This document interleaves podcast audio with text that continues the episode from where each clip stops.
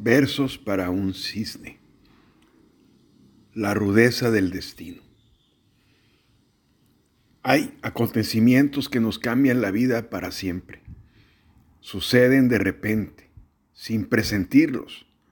Son tan estruendosos como un rayo, tan impactantes que nos parten en pedazos el alma, porque trastocan nuestro camino rudamente. Daddy había padecido polio.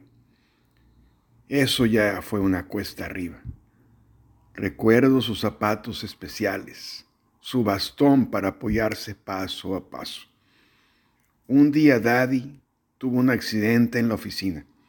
Se había derrumbado en el pavimento, lastimándose la cadera y la pierna ya afectada, de tal manera que apenas podía pararse de la cama la rudeza del destino que hizo dar un giro al camino en un parpadear de ojos.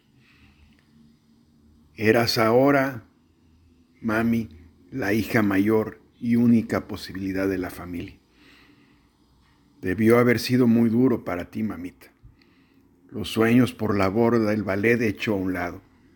Vendrían los shows, la vida de trabajo duro, de giras y espectáculos de ensayos y largas horas de viajes. El destino te llevaría a un lugar de lo más lindo, un lugar en el mar llamado Acapulco. Tenías apenas 17 años.